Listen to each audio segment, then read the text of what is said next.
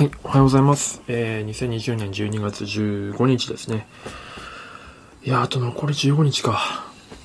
の、お牛の朝活65日目を始めていきたいと思います。今日もですね、昨日に引き続きジェスチャードローイングをしていこうと思ってまして、あの、クロッキーカフェっていう微妙の、えー、ところで見れる、いろんな女優さんとか、女優さんじゃモデルさんか男性、女性、老若男女、まあ、老若男女っても子供はいないですけど、まあ、いろんな体型の方をかける、いろんなそしてポーズをかけるですね、えー、黒木カフェっていうのを見ながら、1分とか2分間のポーズを書いていきながらですね、まあ、自分の、なんか、昨日学んだこととかをアウトプットしていきたいと思います。今日はね、宗教史の話を、うん、したいなと思います。突然なんでみたいな話をと思うんですけども。ちょっと一応書いとくか。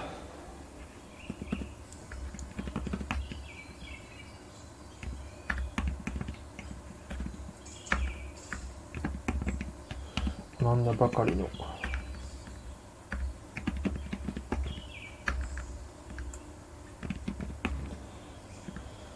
えー、っと。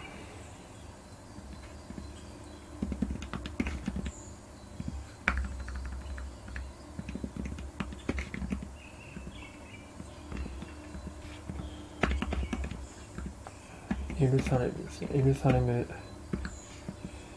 について独り言をつらつら、つらつらと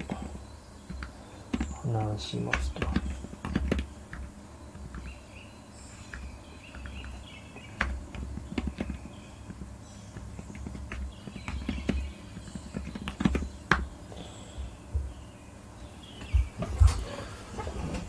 はい、ということで、まあ、そもそもなんでこんなことやってるかっていうと、まあ、僕が最近ハマっているラジオ、古典ラジオっていうのがありまして、書きながらなんですけど、まあ、古典ラジオさんの方で、世界三大宗教、えっ、ー、と、キリスト教、えー、イスラム教、そして仏教について、まあ、それの創始者であるイエスとムハンマド、そして、えっ、と、釈迦ですね、の、についていろいろとし、あの、勉強させてもらった中で、やっぱそのユダヤ教と、うんと、キリスト教と、えー、っと、イスラム教の関係と、あとそこをめぐる、まあ、いろんなその人々の、うんと考えみたいなのをちょっともう一回学びたいなと思ってですね。それで、まあ、また改めて YouTube 大学、中田さんの YouTube 大学の方で、えー、っと、宗教史が2つの動画で分かれてるんですけど、それをやってみたと。で、その中で、あ、たさんおはようございます。すいません、独り言を今喋りながら、ドローイングをしております。ジェスチャードローイングって言ってですね、まあ、クロッキーっぽいんですけども、どちらかというともっとこう、シルエットとかその流れを意識しながら描くっていう感じのものですね。で何書いてるかっていうと、プロフィール欄の方にリンクがあります。でそれを書きながら自分の思考をまとめているという感じなんですけども、今日は黒人のね、女性ですね。黒人の方なんですごく、なんだろうこれ。足、まあ足が長いってのは当然なんですけど、やっぱ白人とか黄色人種とはまた全然違うんですよね。女性ですけど、すごく男性っぽい筋肉のつき方というか、よ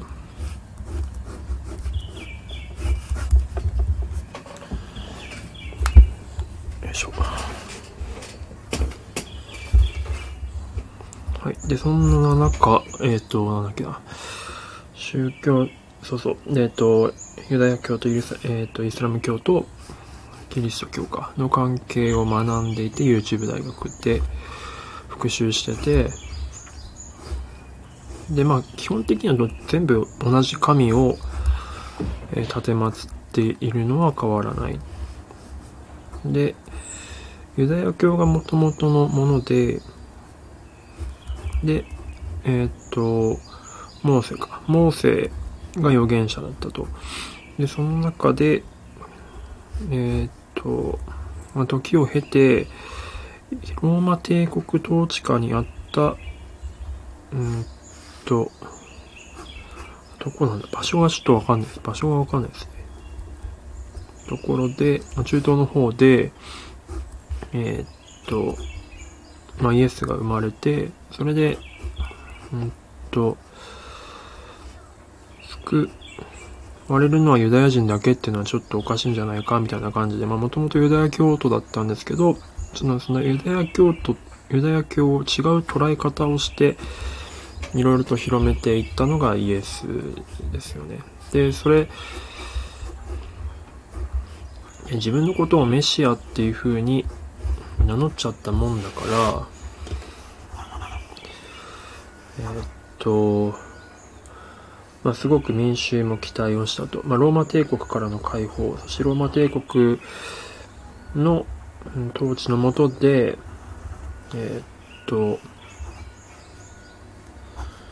まあ、お金をもらっているアラブ人ですよね。まあ、ユダヤ教とかユダヤ人に対しての不満がすごく溜まっていたので、すごくキリストに対、あイエスに対してキリストとしての役割を期待する。でもそんな中、別にイエスはそんなに自分のことをまメシアと言いつつも、何かしらそういう行動を起こすようなことはしながら、ただただスピーチをしまくっていたと。でそういった中で、でも周りはそういったクーなんかクーデターじゃないですか、そういったものを期待すると。でそういった中でどんどんどんどんイエスは目をつけられていってしまう。でそして政治犯として、うんとローマ帝国に捕らえられて処刑をされると。で、その中で、まあ、いろんな弟子に全員に裏切られる結果的にユダだけじゃなくていろんな人に裏切られるというか、で、処刑されてしまったんですけど、処刑されてしまった後に、弟子たちが語り部となって、えー、っと、作ったのが、まあ、新約聖書というか、キリスト教の教えだと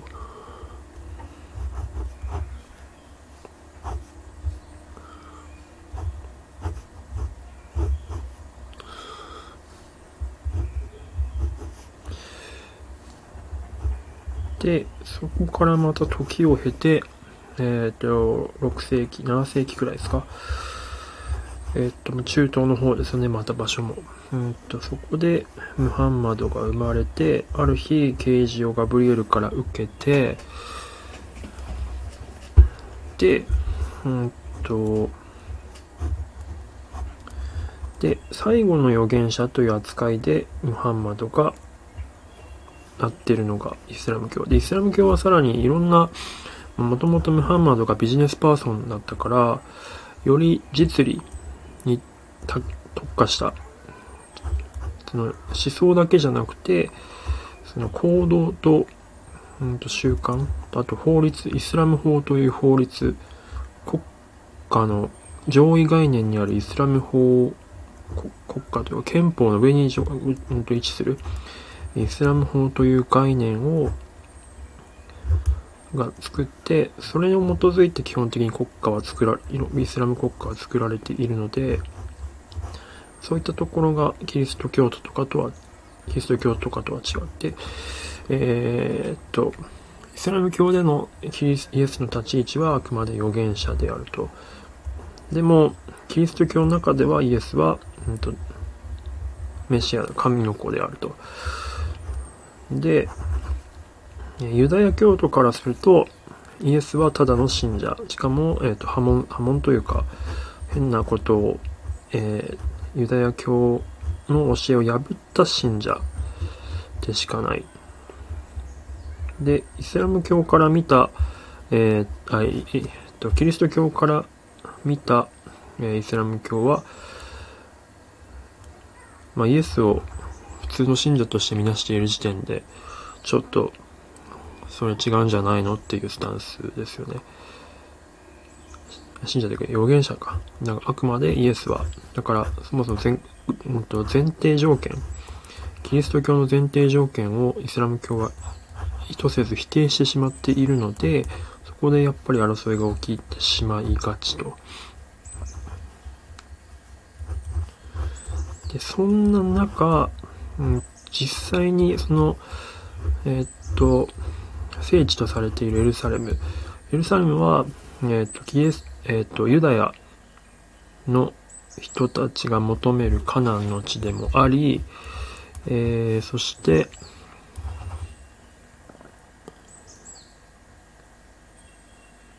ゆるりゆるりさんおはようございます。まあちょっとローイングをしながら、最近学んだ宗教史のことについて話し、自分の考えをちょっとまとめる上で、独り言で話しておりました。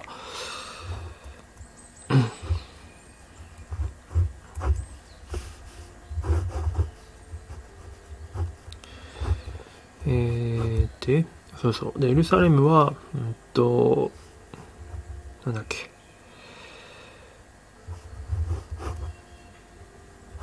そう、えっと、ユダヤ教徒が求めるカナンの地でもありつつ、えーっと、キリストが処刑されたゴルゴダが、ゴルゴダの丘がある、違うか、えっと、復活、聖墳墓があるから、復活したところか、の、えーっと、場所でもある。キリストが復活した場所でもあり、えーっと、ムハンマドがガブリエルと一緒に昇天された場所でもあるから、まあそういった意味で三宗教の聖地であると。そんな中、争いがやっぱり絶えない中で、うんと、実際にそこの場所を収めてたのはしばらく、えーっと、中世以降、第一次世界大戦までは、オスマントル、オスマン、イスラム教系の国だったんですよね。で、第一次世界大戦の時にオスマントルコ帝国が治めていたと。で、オスマンの中にはいろんな人がいて、トルコ人、トルコ系の人とかを含めていっぱいいる中で、えーそこに対しての、うんと、不満が、うんと、まあ、イスラム教系のアラブ人と、えっ、と、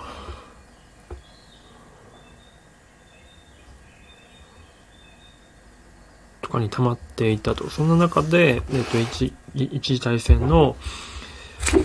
えっ、と、主催者って言うとあれですけど、のイギリスが、えっ、と、三枚舌外交でアラブ人に対しては、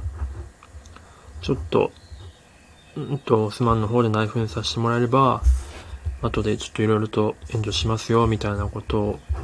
言ってて、で、えっ、と、ユダヤ人の方には、国を返してあげますよ、だから資金援助してね、っていう風に言っていたと。で、戦勝国同士、三国協商の相手の、えーロシアとフランスに対しては、とりあえずまあ俺らで勝ったらまあ戦勝国だから、ってことで分割しましょうねっていうことで言っていた。それが三枚舌外交。で、実際それで第一次世界大戦が終わった時に、まあその三枚舌がいろいろと問題が起こって、言ってることちゃうやんっていう風になって、いろいろ揉めていた中で、また第二次世界大戦が起きたと。第二次世界大戦が起きたら、もう、第一次世界大戦でもともとかなり資金難になってしまったイギリスがより弱くなってしまって、覇権を完全にアメリカには明け渡していてしまった中で、イギリスが、えーっと、撤退するんですよね。その、現地での不満が溜まりすぎて、なんか、イギリス人兵士が吊るされてしまうとか、殺されて吊るされてしまうみたいな事件が起こったので、えーっと、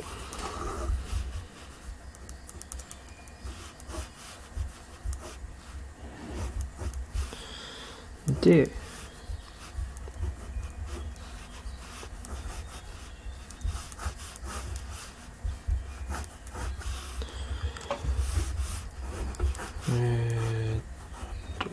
なんだっけ。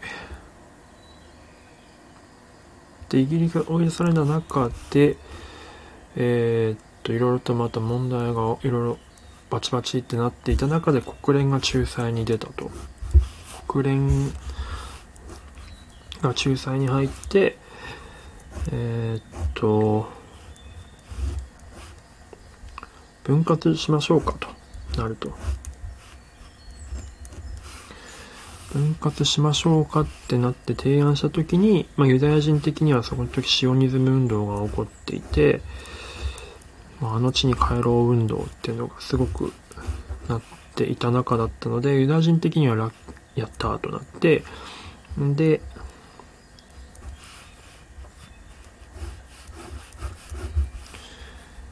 えー、っと、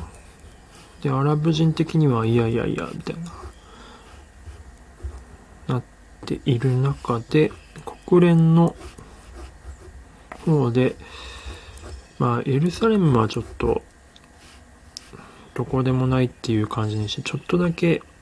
まあ、ユダヤ人にも土地を与えましょうよってなって、なった中で、土地を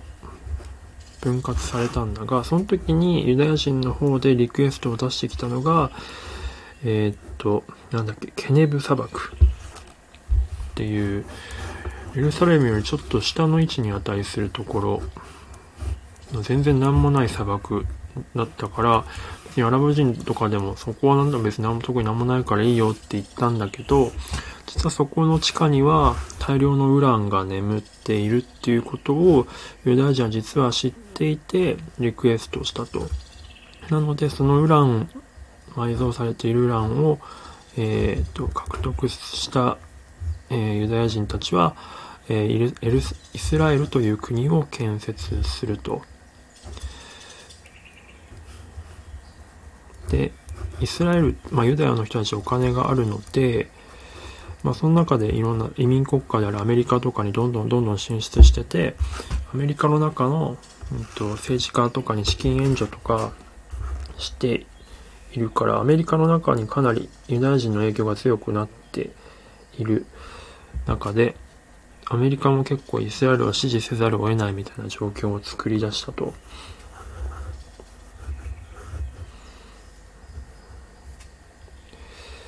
で、うんと、そんな中、イスラエルの立場に納得のいかない中東諸国、この辺がちょっとよくわかってないな。なんでイスラエルの存在に中東諸国は納得いってなかったのかな。まあ、でもとりあえず納得いってなかった中東諸国が、まあ、戦争を何度もして第4次第1次から第4次までの中東戦争が起こる中でボッコボコにイスラエルが勝っちゃうんですよね。やっぱりアメリカも援助してるから。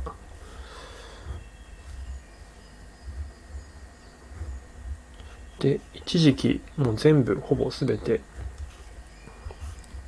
イスラエルの方にうんとあの辺のパレスチナの土地は全て渡ってしまうんだが、やはりそこでもパレスチナ解放機構っていうこのアラブ人側の、うんと、組織ができて、で、そこでアラファト議長の時に、まあ、多分アメリカ大統領はこの時、えっ、ー、と、クリントンさんとかですよね。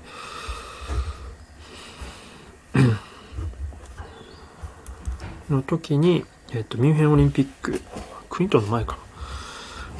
ミュンヘンオリンピックが、で事件が起きて、ドイツのミュンヘンオリンピックでイスラエル人選手団を、えー、っと、そのパレスチナ解放機構の黒い9月という、え団体が、え襲撃して、イスラエル人集団、あ選手団を全部人質に取ってしまうという事件が起こると。でその時のドイツは、うんと、テロ対策、うん組織みたいなのもなくったので、普通の組織、あの、警察で対抗したらですね、あんまうまくいかなくて、最終的にその黒い9月の人たちが、まあ、自殺する中で、まあ、爆弾を使って自殺する中で、選手たちも全員巻き込まれて全員死んでしまうと、亡くなってしまうという大事件が起きてしまった。で、これじゃさすがにやばいよねってなって、それで、イスラエルとパレスチナ解放機構、アラブ人たちの方で、えっ、と、オスロ合意。ここで出てきたのがなぜかノルウェーなんですけど、ノルウェーのオスロで、え、合意がされたですよね。この、まあ、オスロは、え、ノーベル平和賞とか出してたりとか、ノーベル賞の場所だったりとかするので、そういった意味で、まあ、中立的なこともあるのかな。のとこで、オスロで、えー、パレ、アラファト議長とイスラエルの、えー、っと、首相かな。当時の首相が握手をして、クリントンが仲立ちをするみたいな感じの写真が有名ですけど、そんな感じで一旦は収まる。一部の土地が、うんと、アラブ人の手に戻ったというような感じなのが、20年ぐらい前、30年ぐらい前か、であると。で、うーんと、でこっからがちょっとよくわかまだよくわかってないな。分かってないのが、えー、っと、中東戦争の理由か。中東戦争の理由と、結構そこそこ出てくるもんだな。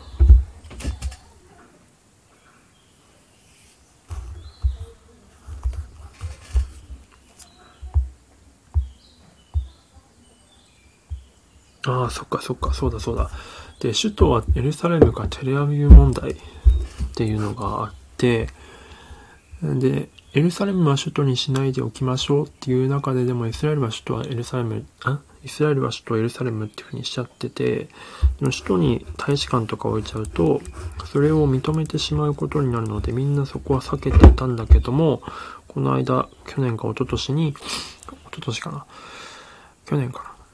と、アメリカが大使館を、え、っと、テレアビブからエルサレムに移したことで、またいろいろ火種が起きてしまっているなうみたいな感じかな。あ、村田のラジオさんおはようございます。お久しぶりです。すいません、今絵を描きながら、もうずっと最近学んだ世界史と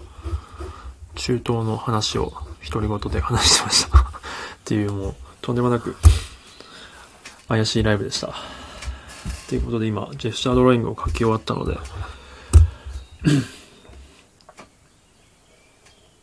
うん、一通り喋ってきましたけど、よくわからなかったところ、喋ってみて分かってなかったところが、中東戦争の火種ですね。と、あとは、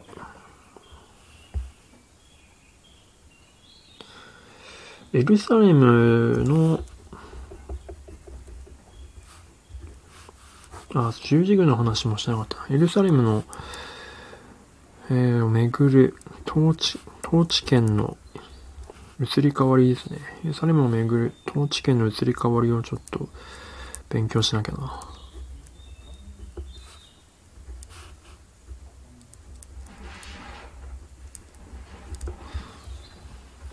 で、とは、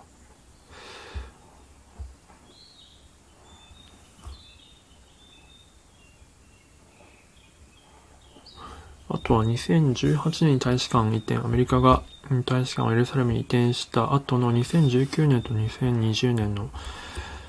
まあ、ナウの状況ですよね。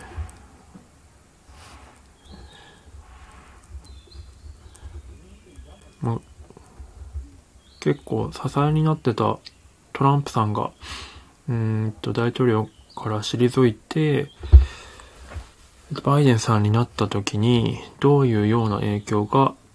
その中東とかに起こりうるのか。バイデンさんがこの辺の中東問題とかエルサレムとかの問題に対して、イスラエルとの付き合い方に対してどういう考えなのかをちょっと知りたいですね。バイデンさんの考えか。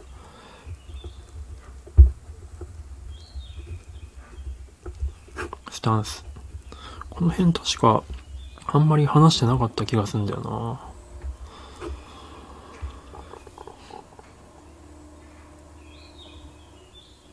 まあ、いずれにしても、まあ、ユダヤ教、キリスト教、イスラム教、うん、やっぱ十字軍の影響めちゃくちゃでかかったんだな。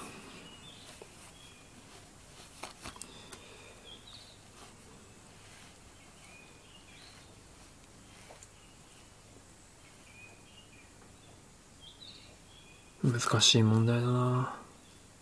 これは。うん。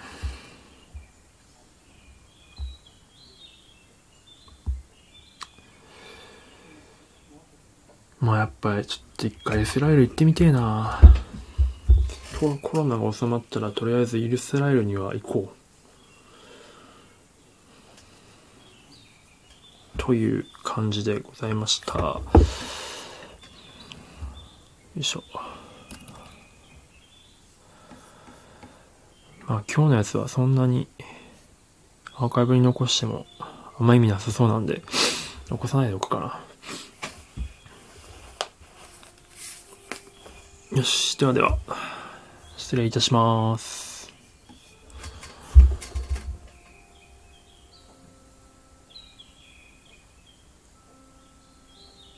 あ、ラジオさん聞いていただいてたんですか？すいません、ありがとうございます。めちゃくちゃ恥ずかしいというか、すいません。気持ち悪かったっすよね。申し訳ない。失礼します。こんな感じです、最近。独り言で、ツイッター代わりに使わせてもらってます。ではでは。